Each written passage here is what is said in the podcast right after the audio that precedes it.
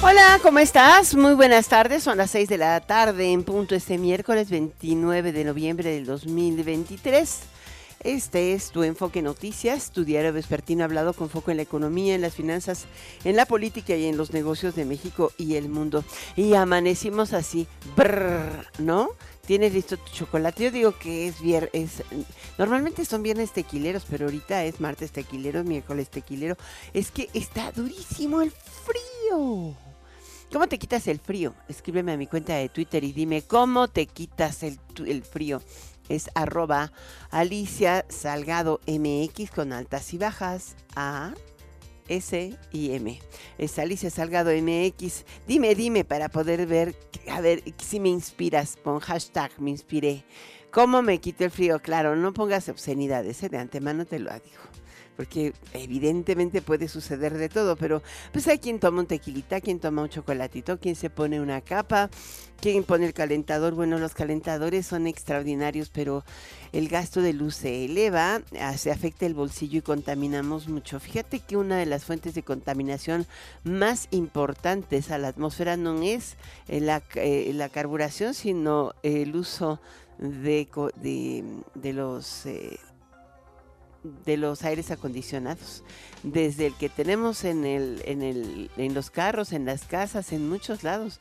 El aire acondicionado es un eh, gran elemento de confort en hogares, oficinas, sobre todo estos grandes rascacielos que no tienen ventanas pero tienen mucho aire acondicionado, pues todos emitimos gases, efecto invernadero a la atmósfera y justo de eso vamos a hablar hoy de los preparativos de la eh, COP 28. Eh, Mañana se inicia y terminará el 12 de diciembre.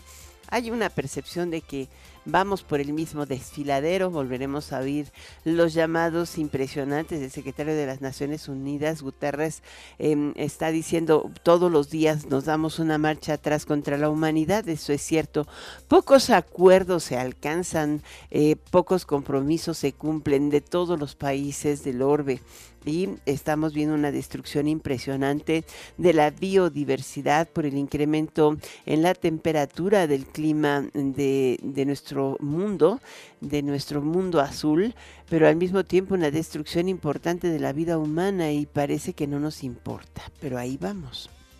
Este es otro de los temas relevantes. Bueno, y te comentaba el clima hoy, hoy. Brr. Sí, claro, es el Frente Frío número 12 y ya viene el 13. ¿Qué te puedo decir? Apenas terminaremos mañana el 12, pero ya empezó el 13 está con una velocidad impresionante, así de que no te extrañe que tardemos mucho tiempo. Este Frente Frío número 12 que ha eh, pronosticado y además atendido el, Servicio Meteorológico Nacional em, está desarrollándose con toda su intensidad. Este 29 de noviembre em, a todo lo que da se va a desplazar sobre el occidente del Mar Caribe y eh, va a relacionarse, o dice, interaccionando con un canal de baja presión sobre el sureste del país y mm, con un fuerte ingreso de humedad del Mar Caribe y Golfo de México y nos está llegando con mucha lluvia, con bajas temperaturas y mm, eh, algo complicado. Las temperaturas irán incrementando, eso dice el Meteorológico Nacional, pero aquí en el Valle de México se siente como que estos no le están midiendo bien a la temperatura. Oye, sales a la calle y haces brrr, ¿o no? En fin. Vámonos con las noticias.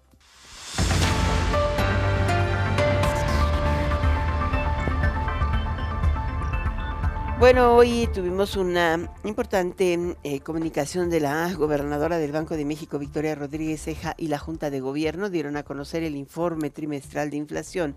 Y ahí, entre otras cosas, creo que es lo más relevante de esta mm, reunión, es que hay coincidencia de cuatro de los integrantes de la Junta de Gobierno. Solo un eh, Irene Castellanos considera que es muy pronto para levantar anclas, dado el persistente y prolongado problema de inflación que hemos tenido en México pero dice que ante el, el, avance que hemos registrado en el proceso desinflacionario, aunque mm, se ha disminuido el ritmo de baja y eh, se espera que la convergencia con la meta sea hasta el año próximo, es posible que a inicios del próximo año, o sea, en las primeras reuniones del, de política monetaria del próximo año, la que sea en febrero o marzo probablemente, eh, pudieran estar poniendo sobre la mesa el inicio de una disminución en las tasas de referencia. Escuche lo que dice Victoria Rodríguez Ceja.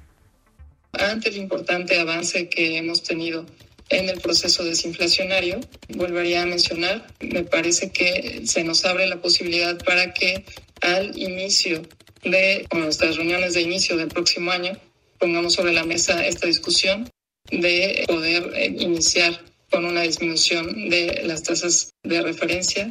Reitero que ante el avance importante en el proceso de desinflación, tenemos elementos para iniciar esta discusión en las reuniones que tendremos a inicios del próximo año. Pues ahí lo tiene usted, creo que esta es una de las notas más relevantes. Hace un momento se había rechazado, se había bateado en el Senado de la República la primera votación de la terna que envió el presidente López Obrador para ocupar el asiento de la Corte. Esta primera terna que él mismo reconoció que pues eran personas afines a él en todos sentidos y a la cuarta transformación. Ay, mire, yo creo que no hay administración que no haya designado ministros que no sean afines a la administración, es parte de ese proceso eh, de designación del presidente, de aprobación, de consenso, en fin. Pero creo que ya está la segunda, eh, ¿qué podríamos decir? Batean a la, por segunda ocasión a la, a la terna, así es de que vámonos directamente con Gerardo Cedillo, quien se encuentra en el Senado de la República y nos da todos los detalles de una prolongada discusión cuyo resultado se anticipa. Gerardo. Hola Alicia, ¿cómo estás? Un saludo aquí al auditorio de Enfoque Noticias. Pues sí, como ya lo adelantabas Alicia, se ha rechazado en dos ocasiones la terna que envió el presidente de la República, Andrés Manuel López Obrador, para, eh, bueno, pues nombrar a una ministra de la Suprema Corte de Justicia de la Nación. En principio, la que más votos obtuvo fue Berta Alcalde, pero en esta segunda votación ni así logró, eh, digamos, eh, reunir la mayoría calificada, requería 75 votos y esta es la votación que se dio hace un instante. Vamos a escucharlo. Emitieron un total de 113 votos en la urna, de los cuales se emitieron 68 votos a favor de la ciudadana Berta María Alcalde Luján. Se emitieron dos votos a favor de la ciudadana Lenia Batres Guadarrama se emitieron tres votos a favor de la ciudadana María Estela Ríos González. Se emitieron cero votos en abstención, cero votos nulos y 40 votos en contra de la terna, para un total de 113 votos emitidos.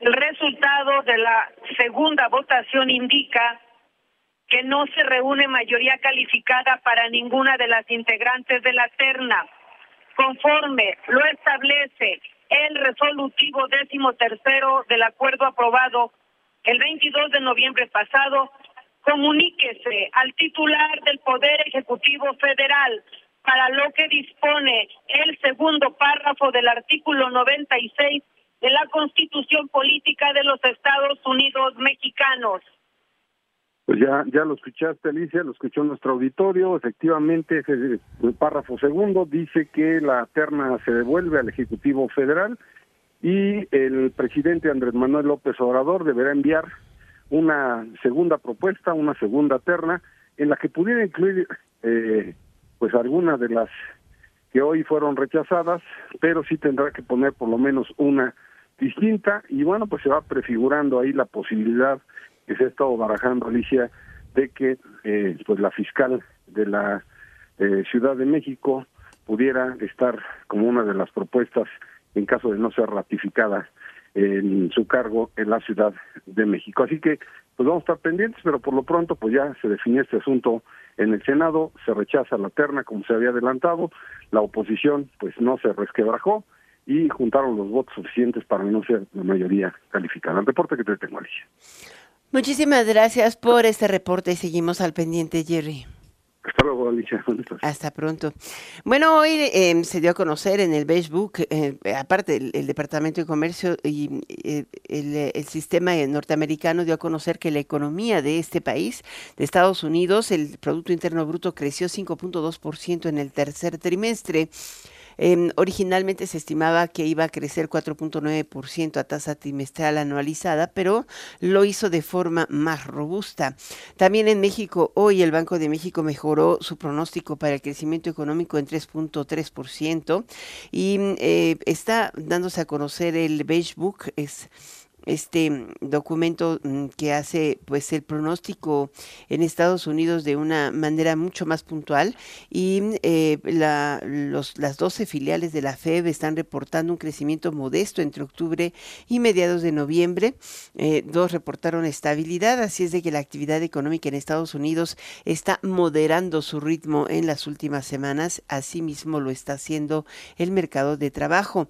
Estas dos condiciones han influido en la forma en que operó hoy el peso frente al dólar y también los mercados accionarios. La posibilidad de que la Reserva Federal empiece un eh, o, de eh, señales mucho más claras de la baja en su tasa de interés y también el hecho de que el Banco de México haya anunciado la posibilidad creciente de que pudiera bajar la tasa de interés, aunque no de forma consecutiva, a partir del primer trimestre del próximo año, pues eh, genera eh, condiciones importantes de cambio en el sentimiento de los mercados, porque pues dejan de invertir en, en la tasa y se van hacia las acciones, en fin, es todo un, un proceso. Vamos contigo, Ernesto Gloria, tú tienes el reporte completo de la conferencia de prensa que hoy tuvo el Banco de México.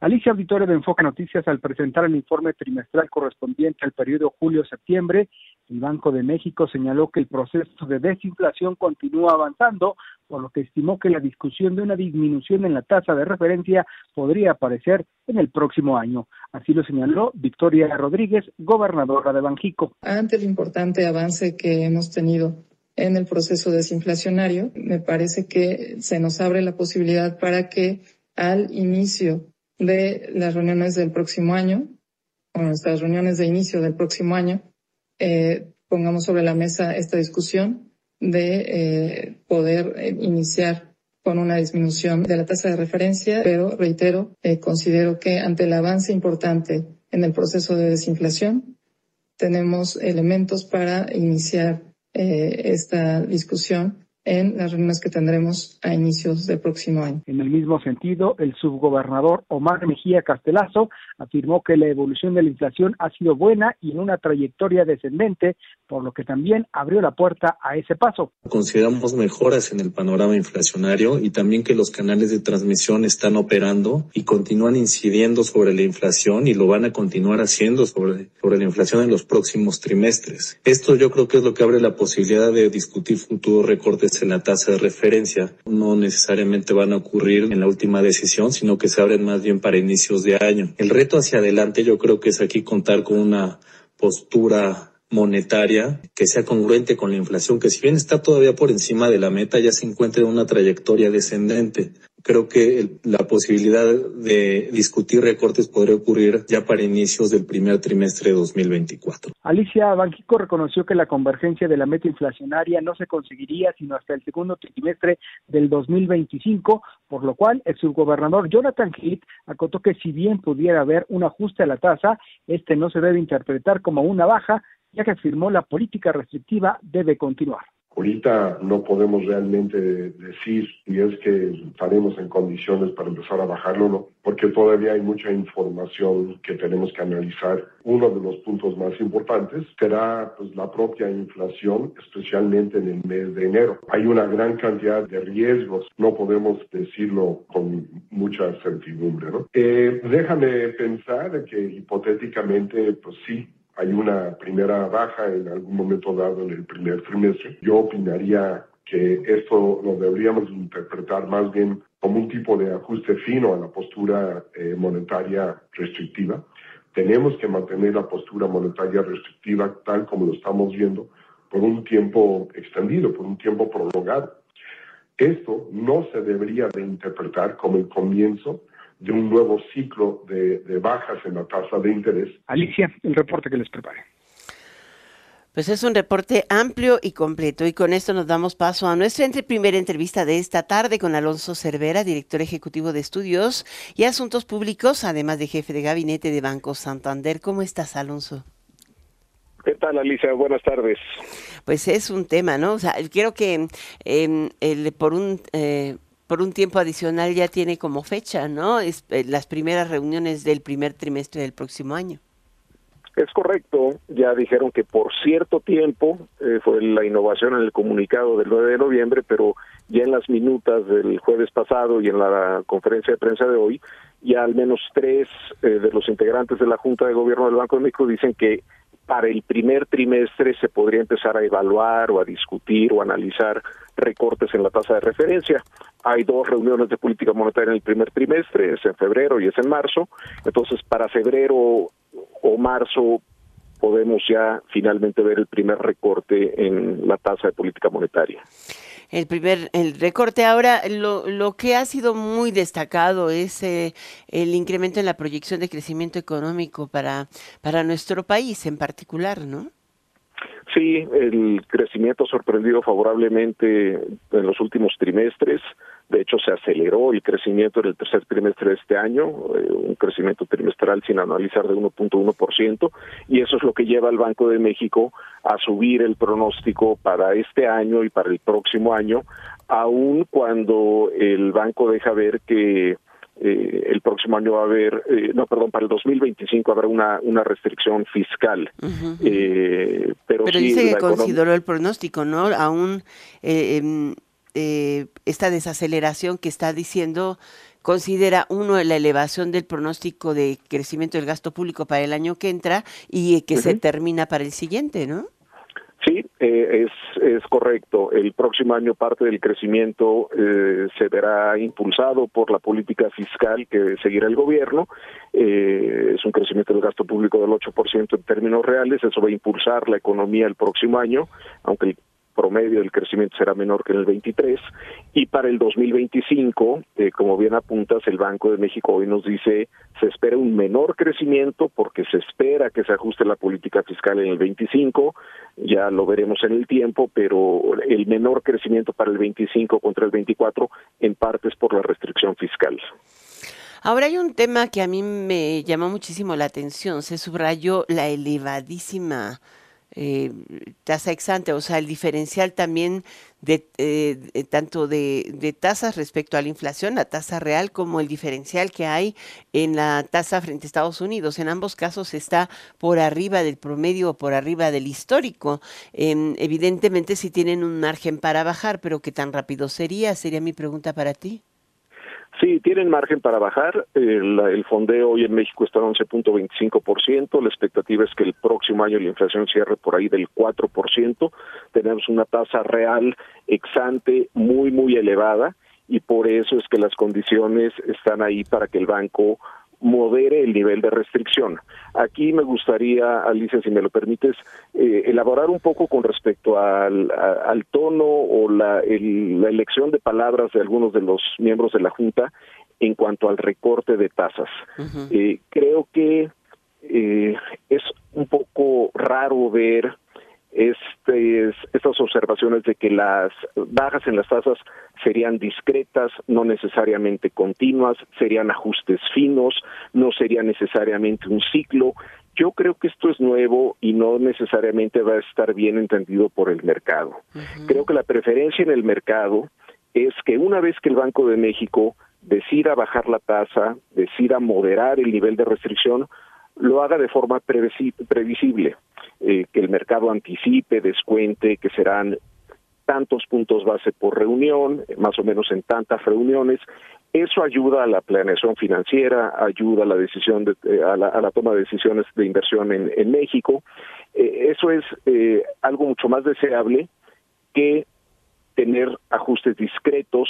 Hoy sí, mañana no, hoy 25, mañana 50, porque le mete mucha volatilidad al mercado cambiario le mete mucha volatilidad a las tasas de corto plazo y lo más importante, y con esto concluyo, hace ver como que el Banco de México es sumamente dependiente del último dato de inflación o del nivel del tipo de cambio o de la última noticia, como que no proyecta gran convicción sobre hacia dónde va la inflación. Entonces creo que hay, hay tiempo para rectificar eh, y para evaluar la conveniencia de pues hacer un ajuste más gradual, más eh, predecible y no tener que estar cambiando la narrativa cada seis semanas de por qué su, por qué bajaste la tasa hoy y seis semanas después no, o por qué fue de esta magnitud y no de esta otra.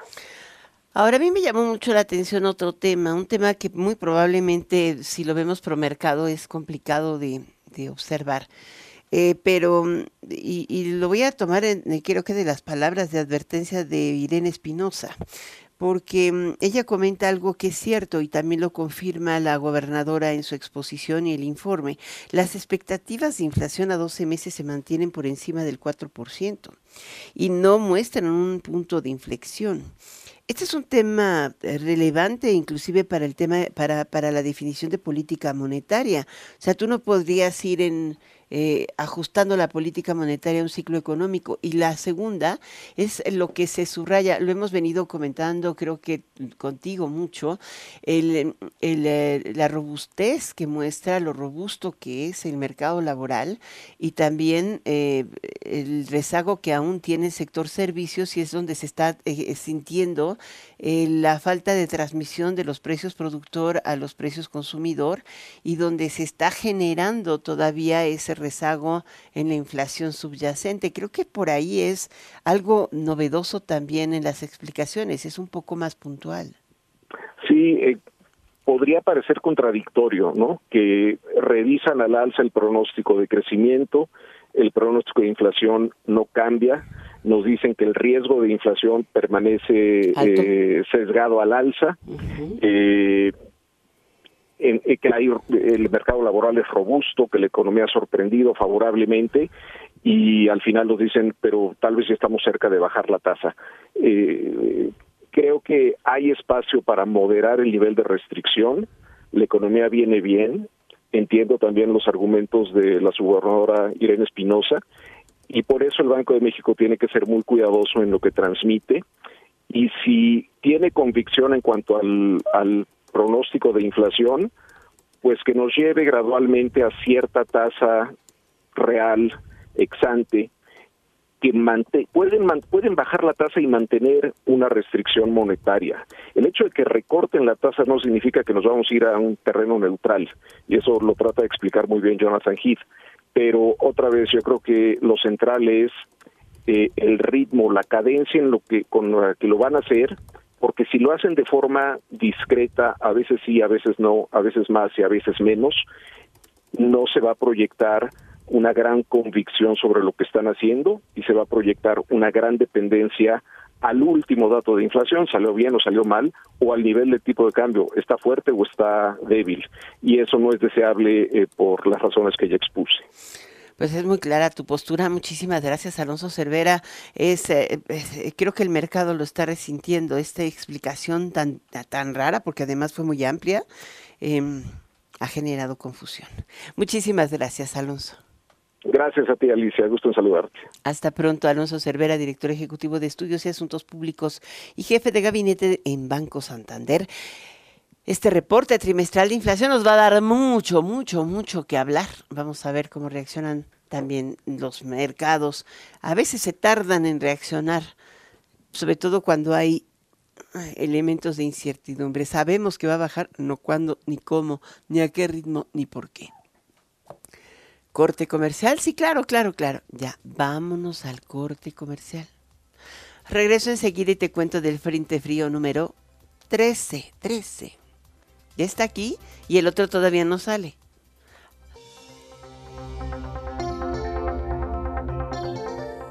Está usted escuchando Enfoque Noticias por Stereo 100, 100.1 de FM y 1000 AM. Regresamos con Alicia Salgado. Delitos electorales son aquellas acciones que buscan alterar los resultados en las elecciones.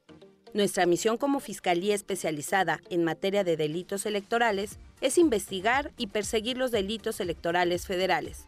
Denúncialos a la FICEL a través de FICETEL al 800-833-7233 y ficenet.fgr.org.mx. Fiscalía General de la República. Ya no tienes pretexto para tramitar, renovar, reponer o recoger tu INE, porque los módulos de atención ciudadana también estarán abiertos los días sábados en un horario de 9 a 16 horas. Consulta las ubicaciones de los módulos que estarán dando este servicio en INE.mx. Tienes hasta el 20 de enero. Aprovecha porque estarán atendiendo sin cita. Recuerda, tu decisión es importante y por eso el módulo del INE te espera los sábados. INE. La COFESE trabaja para que exista más competencia, porque cuando las empresas compiten, tienes más opciones para elegir lo que más te conviene. Yo busco la renta más barata, recorro la zona donde quiero vivir para encontrar la mejor opción. A mí me gusta buscar casa en una plataforma de rentas. Es fácil y rápido. Yo prefiero rentar con una agencia, así me siento acompañada y protegida. Con competencia, tú eliges. Más competencia para un México fuerte. Comisión Federal de Competencia Económica. COFESE. Visita COFESE.mx. Habla Alejandro Moreno, presidente nacional del PRI. Cuando los gobiernos del PRI creamos los libros de texto gratuito, no pensamos en el partido, pensamos en tus hijos. Cuando creamos los programas sociales, no pensamos en el partido, pensamos en tu familia. Cuando apoyamos con créditos a campesinos y a pequeños empresarios, pensamos en que tu familia crezca y le vaya bien. No somos perfectos, pero los priistas damos resultados y sabemos gobernar. Propaganda dirigida a militantes y simpatizantes del PRI. Con los votos de los diputados federales y senadores del Partido Verde, se logró la mayoría para aprobar la reforma constitucional que garantiza que los programas sociales del presidente López Obrador sean un derecho permanente. Y año tras año, los diputados del Verde votan para otorgar recursos suficientes para la pensión universal de adultos mayores, el apoyo económico del programa Jóvenes Construyendo el Futuro, las becas bienestar para todas las familias con hijos en educación básica y la beca universal para estudiantes de preparatoria. La 4T también es verde. Partido Verde. Soy Clara Brugada. En 2018 la ciudad decidió volver a tener un gobierno honesto y cercano. Dijimos adiós a la corrupción y a los privilegios. Hoy la ciudad es más segura, con mejor economía, educación, movilidad Con honestidad y resultados, hagamos que siga la transformación. Arriba corazones. Clara Brugada, precandidata única a jefa de gobierno. Morena, la esperanza de México. Mensaje dirigido a militantes, simpatizantes y Comisión Nacional de Elecciones de Morena. Habla Santiago Taboada, precandidato. Imagina un lugar donde las mujeres vivan seguras y que tus hijas y que tus hijos tengan guarderías de primer nivel, donde nuestros adultos mayores reciben médico y medicina gratis. Un lugar seguro, donde los que sienten miedo son los delincuentes. Ese lugar sí existe y es la Benito Juárez. La goberné y lo logré durante los últimos cinco años. Y ahora quiero hacer lo mismo en toda la Ciudad de México. Santiago Taboada, jefe de gobierno. El cambio que queremos. Mensaje dirigido a militantes del PAN. Enfoque Noticias con Alicia Salgado por Stereo 100, 100.1 de FM y 1000 AM. Continuamos.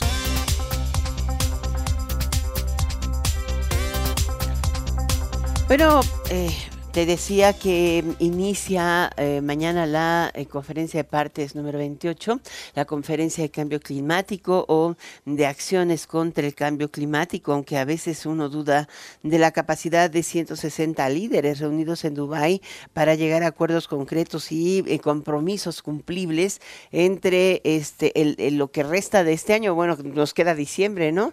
termina la COP el, el, 12 de diciembre, sería para el 22, el 24 y 25 o sea, 2024 y 2025.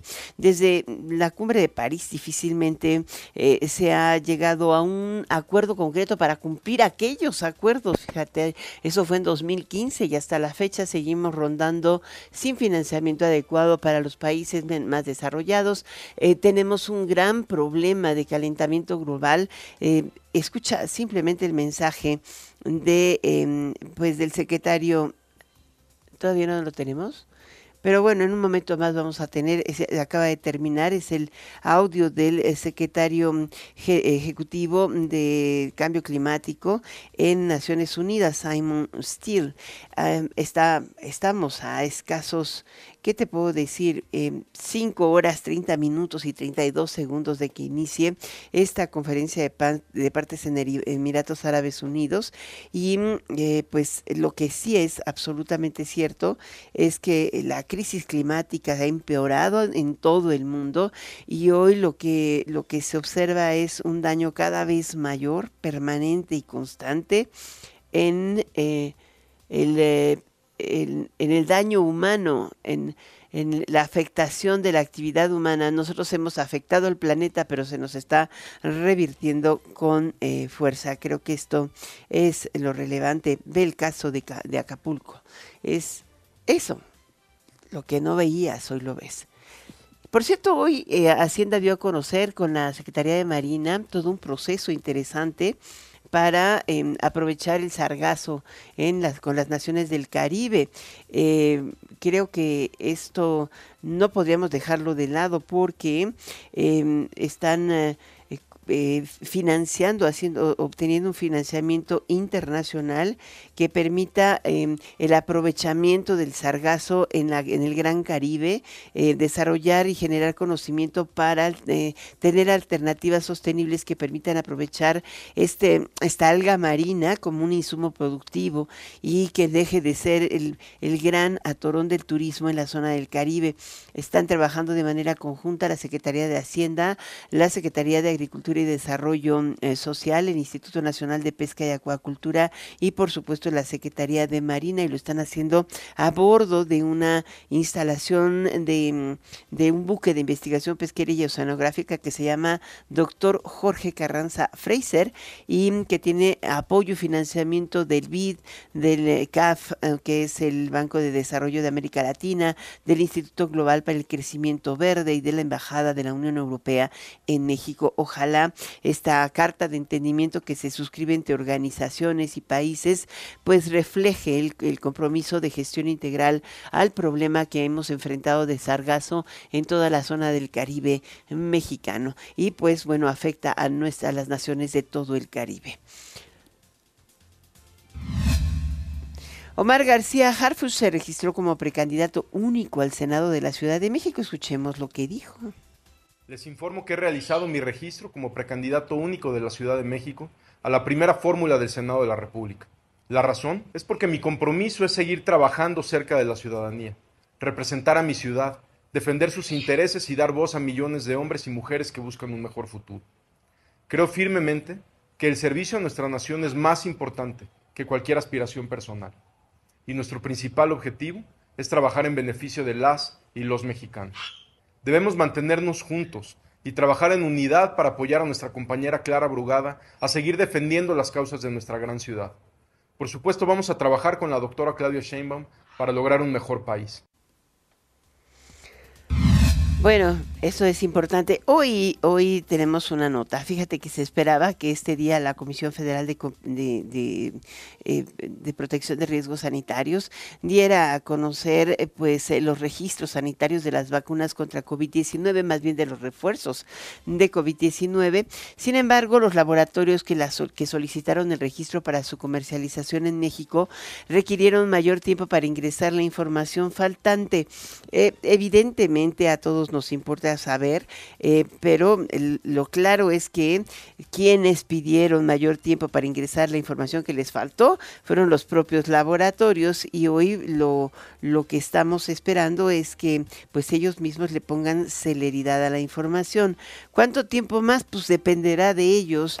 Eh, no hay un límite de tiempo, pero sí sabemos que la COFEPRIS está eh, requiriendo de manera urgente, dada la prioridad que son estos insumos en la salud pública. Esa es la parte eh, crítica y, y, más importante. Hoy los solicitantes son Pfizer para la vacuna Comin Comirnati y Moderna TX a través de su representante legal en México, que es Asofarma, para la vacuna Spikevax monovalente. Ellos requirieron mayor tiempo para solventar los elementos e información técnica faltante en el expediente que ingresaron para obtener el registro sanitario, lo que le permitirá el uso comercial. Ha sido pues un proceso que se inició el 22 de noviembre. Yo esperaría que la próxima semana, en cualquier momento, podamos tener ya el, el, cuál, el cómo sí y después el cómo se va a efectuar, porque las vacunas eh, tienen que ser manejadas en frío, recuerdas, tenían que, tienen que mantenerse en temperaturas eh, bajo cero y pues no se pueden aplicar en cualquier farmacia.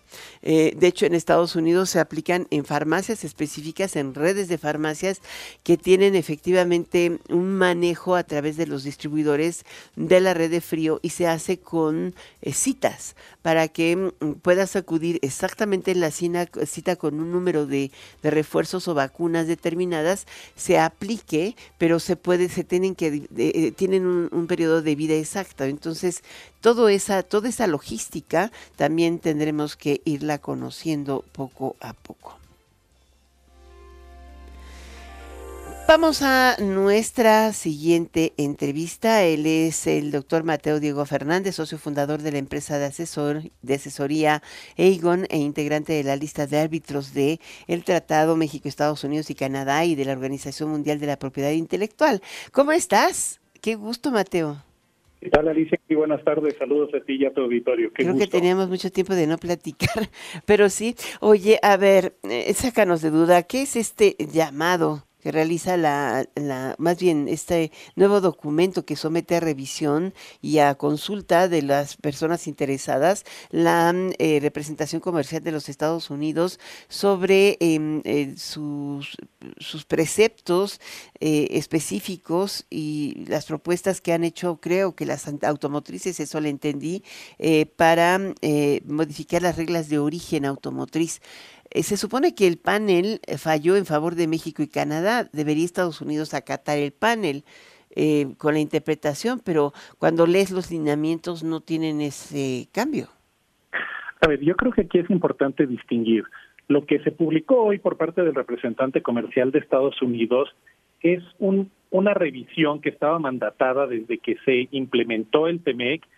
El, el USTR, el representante comercial de Estados Unidos, está obligado hacer revisiones bianuales, de hecho este es el segundo de cinco, y básicamente lo que hace es pedir comentarios tanto del público como de la industria sobre la industria en general y sobre las reglas de origen en particular. Este, eh, este estudio no tiene nada que ver directamente con el panel, aunque pues obviamente por la importancia de, los eh, de lo que determinó el panel, este eh, se espera que el público meta muchos comentarios en relación con el cumplimiento de, este panel arbitral. Ah, ok. Ahora, ¿la revisión eh, no implica modificación alguna a los lineamientos?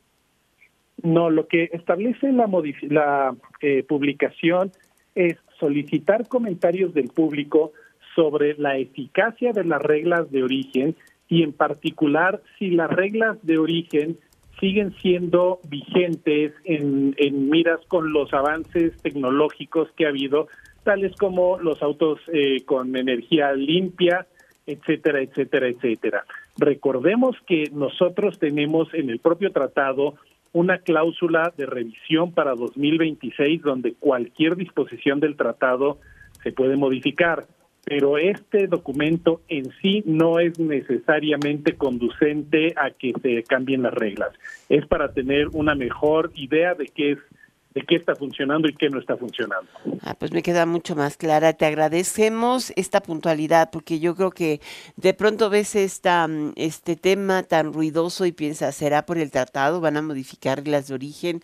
¿Están cumpliendo o no están cumpliendo? ¿Y tienes una idea cuándo puede responder o cuándo México puede, junto con Canadá, llamar al cumplimiento del panel, de la resolución del panel? Mira, la resolución del panel, eh, México y Canadá pudieron haber solicitado su cumplimiento desde febrero del año pasado. Este es un tema donde no ha habido muchas declaraciones por parte ni del gobierno de México, ni del de Canadá, ni de Estados Unidos. México, conforme al capítulo 31 del tratado, ya podría tomar medidas eh, de represalia en contra de Estados Unidos. Ya pudo haber negociado algo, pero no ha habido ningún eh, ningún pronunciamiento público al respecto. Este ejercicio lo que hace es, eh, eh, es como digo, pedir comentarios del público y desde esta perspectiva sería muy importante que tanto la industria automotriz como de autopartes envíe sus comentarios. Tenemos un, una fecha límite hasta el 17 de enero de 2024, pues haciendo ver que antes de andar pensando en cambiar las reglas, lo que hay que hacer es cumplir con lo que ya determinó un panel arbitral. Pues sí, que lo cumplan, ¿no? Que esa es la parte, era demasiado estricto. Muchísimas gracias, gracias Mateo Diego Fernández, socio fundador de Aegon, por estar con nosotros. Es nuestro árbitro, lista de árbitros TIMEC y también de la Organización Mundial de la Propiedad Intelectual. Gracias por aceptar esta llamada y charla en Enfoque Noticias. Muchas gracias y buenas noches. Buenas noches. Voy a una pausa, regreso enseguida. Enfoque Noticias con Alicia Salgado por Stereo 100, 100.1 de FM y 1000 AM. Continuamos. En Bancomext lo sabemos. Cuando un producto mexicano se exporta, la economía crece. Cuando las empresas mexicanas llegan a más países, se generan empleos. Por eso, Bancomext financia a las empresas exportadoras. Así los productos mexicanos llegan más lejos y lo hecho en México se vende en todo el mundo. Llama al 800 Exporta o visita bancomext.com. Bancomext es el motor de las exportaciones. Gobierno de México. Siente el máximo confort de un abrazo a todo tu cuerpo.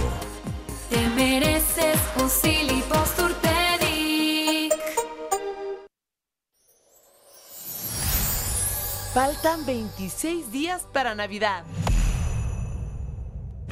El espíritu navideño abre los corazones para permitir que la luz dorada del amor brille fuertemente, tan suavemente como el fuego que calienta una noche de invierno.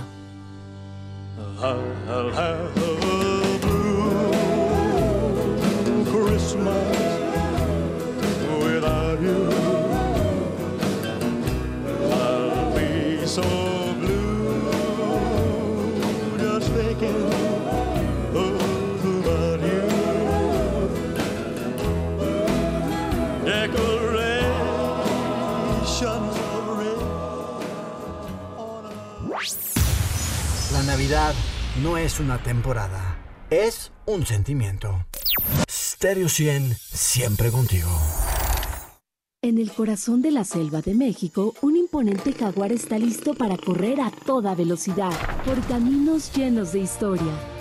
Cautivar con su grandeza, elegancia, belleza. Y rugir con esperanza y orgullo, llevando desarrollo con justicia para el sureste de México. Ya está aquí el jaguar rodante. Ya está aquí el tren Maya. Gobierno de México. Está usted escuchando Enfoque Noticias por Stereo 100, 100.1 de FM y 1000 AM. Regresamos con Alicia Salgado.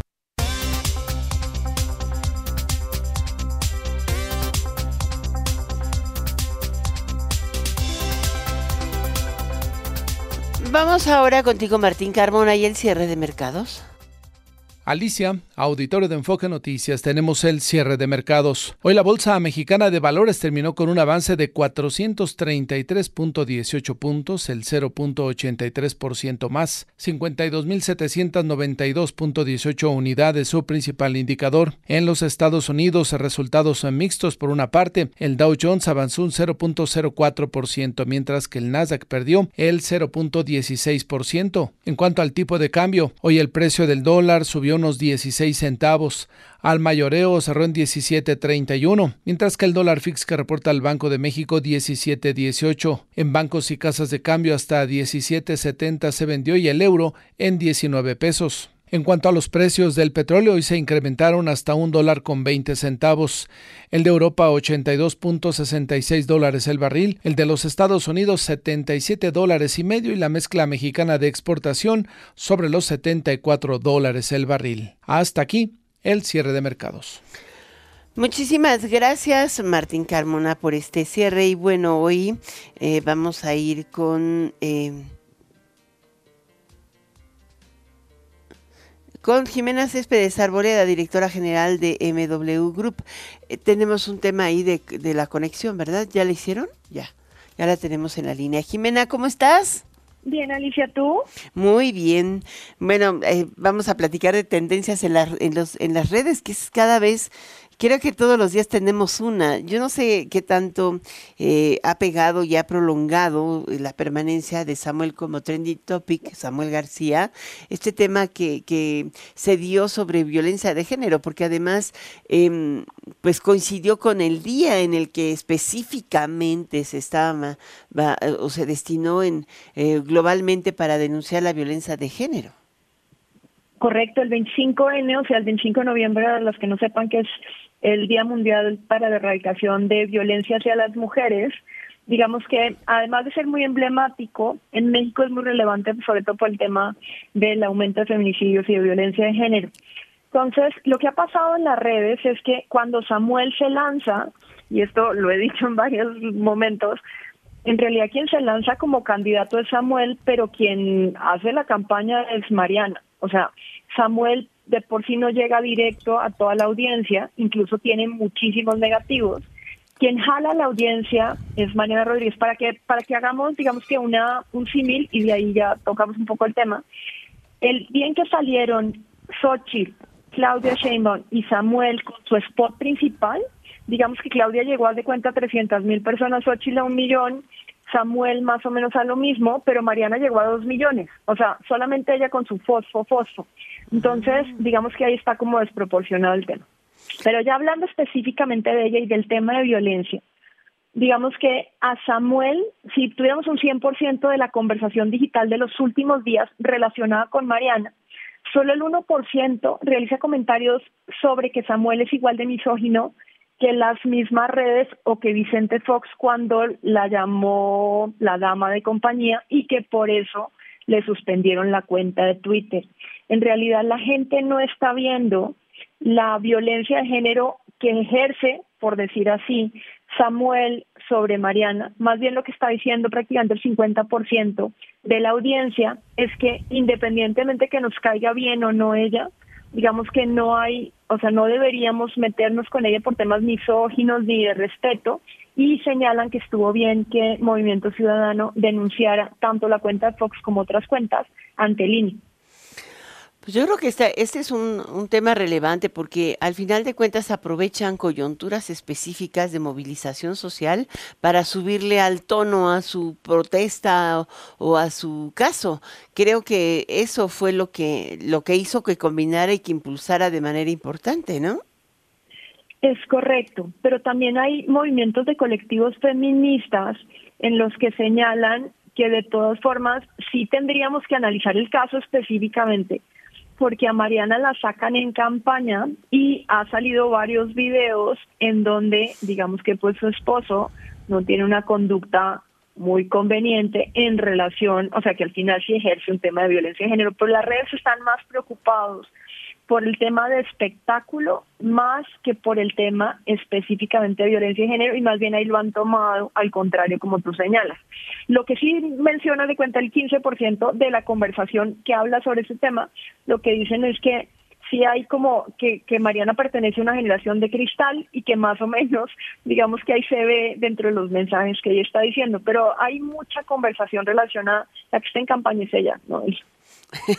Evidentemente, pero bueno, pues es, ese ha sido el caso en, en, Nuevo León. Hoy eh, justamente también está regresando al gobierno del estado este, eh, por dos días para luego seguir su campaña. Eso es el colmo, ¿no? O sea, eh, violando la ley es un tema grave porque finalmente es un, eh, es un gobernador en funciones y por eso tuvo que regresar a sentarse en la silla, firmar tres documentos y volver a perder licencia. Y pues eso las redes tampoco no, los, no lo propician y Mariana no lo sube, ¿no? No, no, ahí no les conviene lo más mínimo. Hay, hay un tema importante y es que como que la política le está cansando a la gente, entonces lo ven más como un tema de espectáculo y ya la parte de fondo real no le están viendo. Ahí sí hay una, un trabajo muy grande que tendrían que hacer, sobre todo los líderes de opinión, los medios, ustedes, para evidenciar esos temas para que la gente tome una decisión informada en el momento de la, pues de la votación, obviamente. Pues sí, tal vez tengas mucha razón. Bueno, creo que eh, eh, nuestro querido amigo de Tesla, eh, Elon Musk, eh, tiene más seguidores que, el mismo eh, Samuel García, aunque se, aunque se queda, pueda colgar de él o se quiera colgar de él. Hoy presentó su Cybertruck en, en Los Ángeles eh, con un tapiz o, como podríamos decir, una pintura llena de sus caras.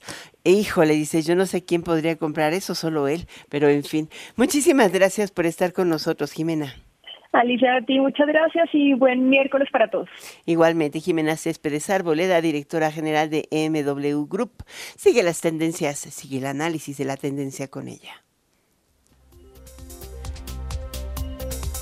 Simon Steele, secretario ejecutivo de las Secretarías de Naciones Unidas para el Cambio Climático, hizo un llamado a todos los países para eh, que se pongan en marcha acciones efectivas para atender la problemática del calentamiento global. Esto dio inicio formal a los trabajos de la COP28.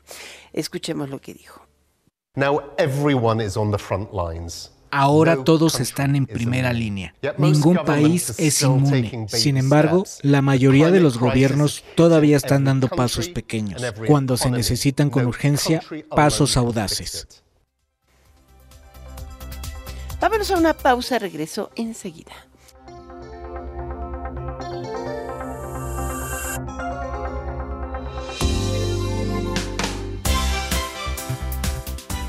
Está usted escuchando Enfoque Noticias por Stereo 100, 100.1 de FM y 1000 AM. Regresamos con Alicia Salgado. Descubre el soporte ideal para un sueño saludable toda la noche.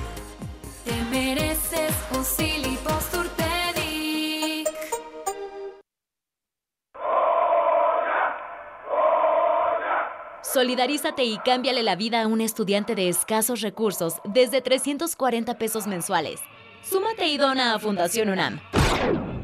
Mi nombre es María Fernanda Reyes Meneses y estudié la licenciatura en canto en la Facultad de Música de la UNAM. Ojalá puedan seguir donando y puedan seguir apoyando a muchos estudiantes a través de Fundación UNAM para que sigan con su proceso de estudios. Y súmate a Fundación UNAM. 30 años de Fundación UNAM. Hagamos posible lo imposible.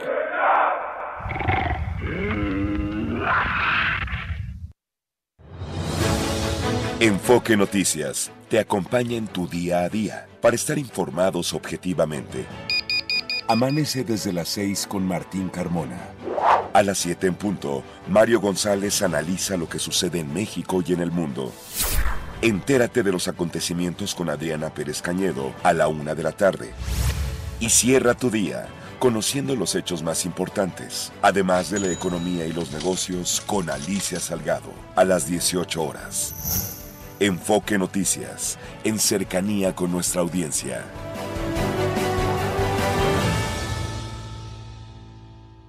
Somos más que energía, somos bienestar. Así como llevamos electricidad a todo México, llevaremos Internet para todos.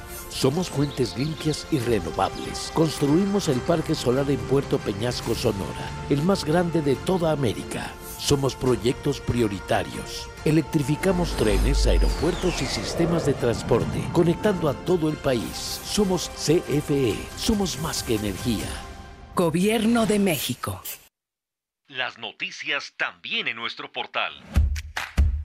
Visita enfoquenoticias.com.mx encontrarás la información al momento, entrevistas, finanzas, deportes, metropolitano, lo más destacado con un solo clic. Enfoque Noticias, en cercanía con nuestra audiencia. Consiéntete con la maestría y calidad milimétrica de nuestros sistemas de descanso. Te mereces un Enfoque Noticias con Alicia Salgado por Stereo 100, 100.1 de FM y 1000 AM. Continuamos.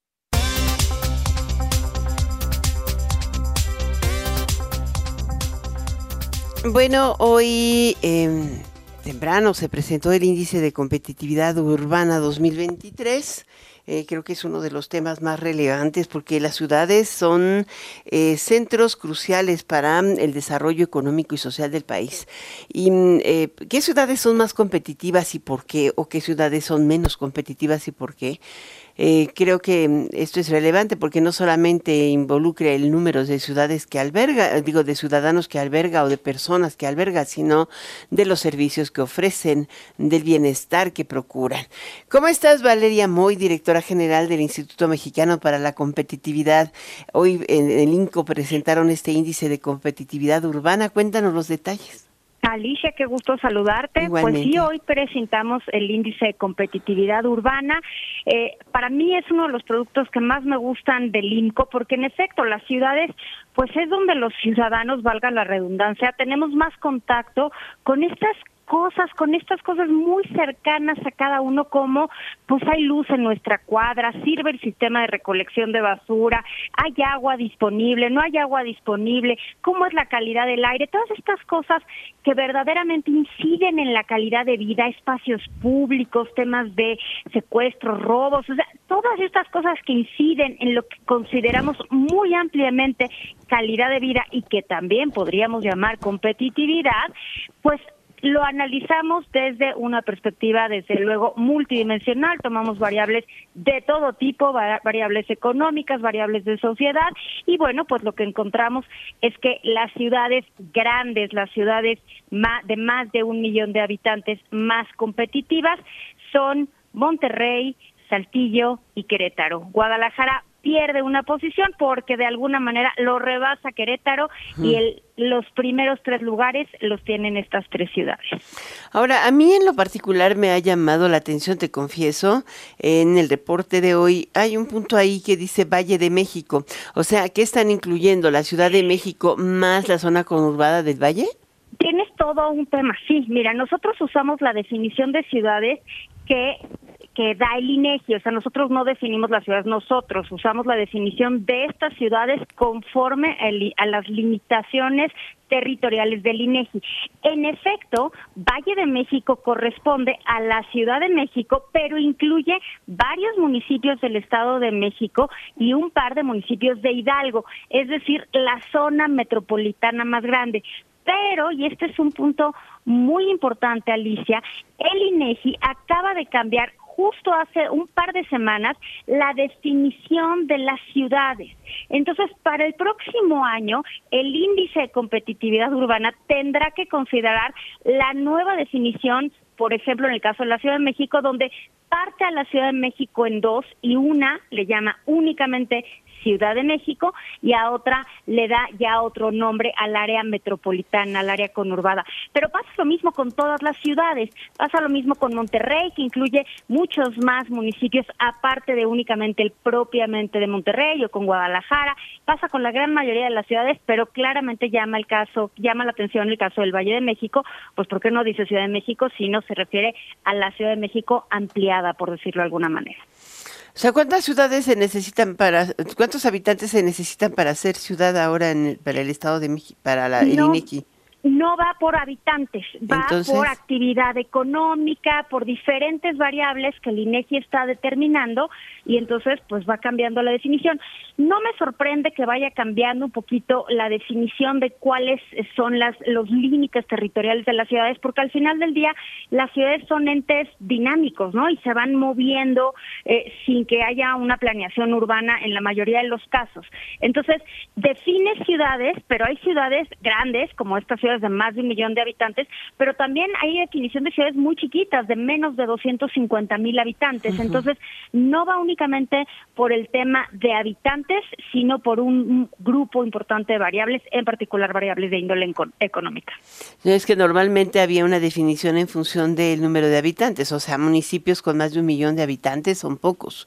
Eh, digo, ninguna alcaldía de la Ciudad de México, salvo el caso de bueno, hay un par de Iztapalapa, por ejemplo, que tiene dos millones de habitantes, pues es casi más grande o casi igual que Guadalajara, con toda su zona conurbada, toda la zona metropolitana, pero hay como definiciones diferentes. Eh, es interesante lo que me comentas ahora. Es curioso cómo este Valle de México con, eh, pues, eh, ¿qué son?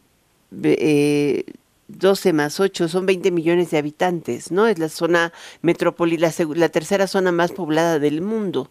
Em, ¿Qué condiciones eh, de competitividad tiene? Pues mira, la, el Valle de México, desde luego en esta condición ampliada, por decirlo de alguna manera, ubique, se ubica en este momento en el quinto lugar, en la quinta posición.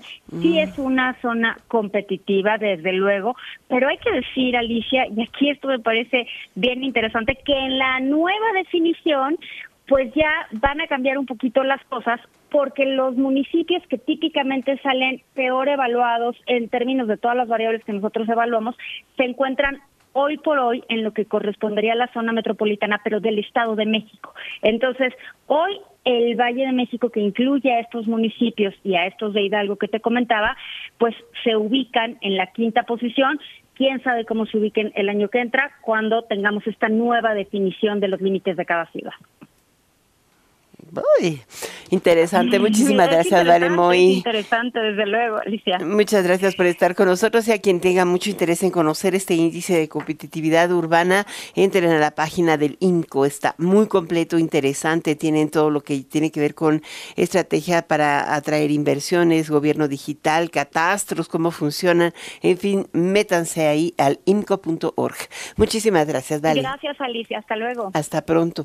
Y bueno, te dejo en compañía claro está, de, de Daniela Inurreta en Golden Hits por Stereo 100 y Radio 1000. Soy Alicia Salgado, este es Enfoque Noticias, tercera emisión. Hasta mañana a la misma hora, seis en punto, tenemos una cita para que me dejes acompañarte a donde quiera que vayas.